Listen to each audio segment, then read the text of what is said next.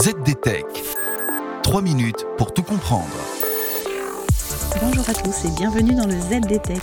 Je m'appelle Marine Loust et aujourd'hui je vous raconte l'histoire tout à fait extraordinaire d'Eddie Lamar, icône d'Hollywood et inventrice visionnaire, mais totalement méconnue pour cela.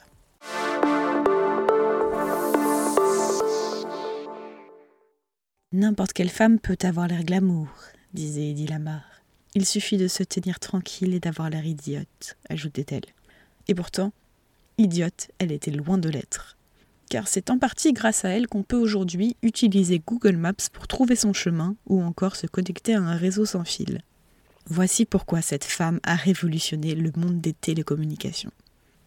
Certains d'entre vous la connaissent peut-être pour sa filmographie ou encore pour sa vie sulfureuse, car Eddie Lamar de son vrai nom Edwig Kessler, est pour la postérité une célèbre actrice d'Hollywood. Pour son premier film, Extase, diffusé en 1933, elle a à peine 18 ans. Elle tourne nue et simule un orgasme, une première sur grand écran. Mais Eddie Lamar n'a pas seulement explosé les convenances sociales.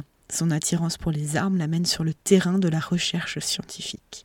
La Seconde Guerre mondiale bat son plein et avec un ami, elle invente un système de chiffrement des communications pour éviter que les torpilles de l'armée américaine ne soient repérées et détruites par l'ennemi. Cette invention, c'est l'étalement de spectres par saut de fréquence, toujours utilisé aujourd'hui.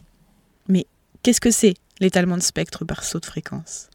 Eh bien, c'est le fait de transmettre des signaux par ondes radio en utilisant plusieurs canaux répartis dans une bande de fréquences. La séquence est aléatoire et seulement connue de l'émetteur et du récepteur de quoi rendre le signal indétectable par l'ennemi, tout comme la torpille. Dans le cadre des réseaux sans fil modernes, cette technologie permet aussi de partager des bandes de fréquences et ainsi d'optimiser l'utilisation de la bande passante. Mais Eddie Lamar était trop visionnaire. Le brevet de cette technologie est déposé en 1941, mais la marine américaine la considère tout bonnement inutilisable. Sauf que quand l'invention tombe dans le domaine public, dans les années 60, les fabricants de matériel de transmission se jettent dessus. Aujourd'hui, elle est utilisée dans les GPS, dans les liaisons chiffrées militaires, la téléphonie mobile ou encore le Wi-Fi et le Bluetooth. Eddie Lamar ne sera jamais remerciée, du moins de son vivant. En 2014, à titre posthume, elle est finalement admise au National Inventors Hall of Fame aux États-Unis. Et voilà, on a fait le tour du sujet. Pour en savoir plus, rendez-vous sur zdnet.fr et retrouvez tous les jours un nouvel épisode du ZDTech sur vos plateformes de podcast préférées. ZDTech.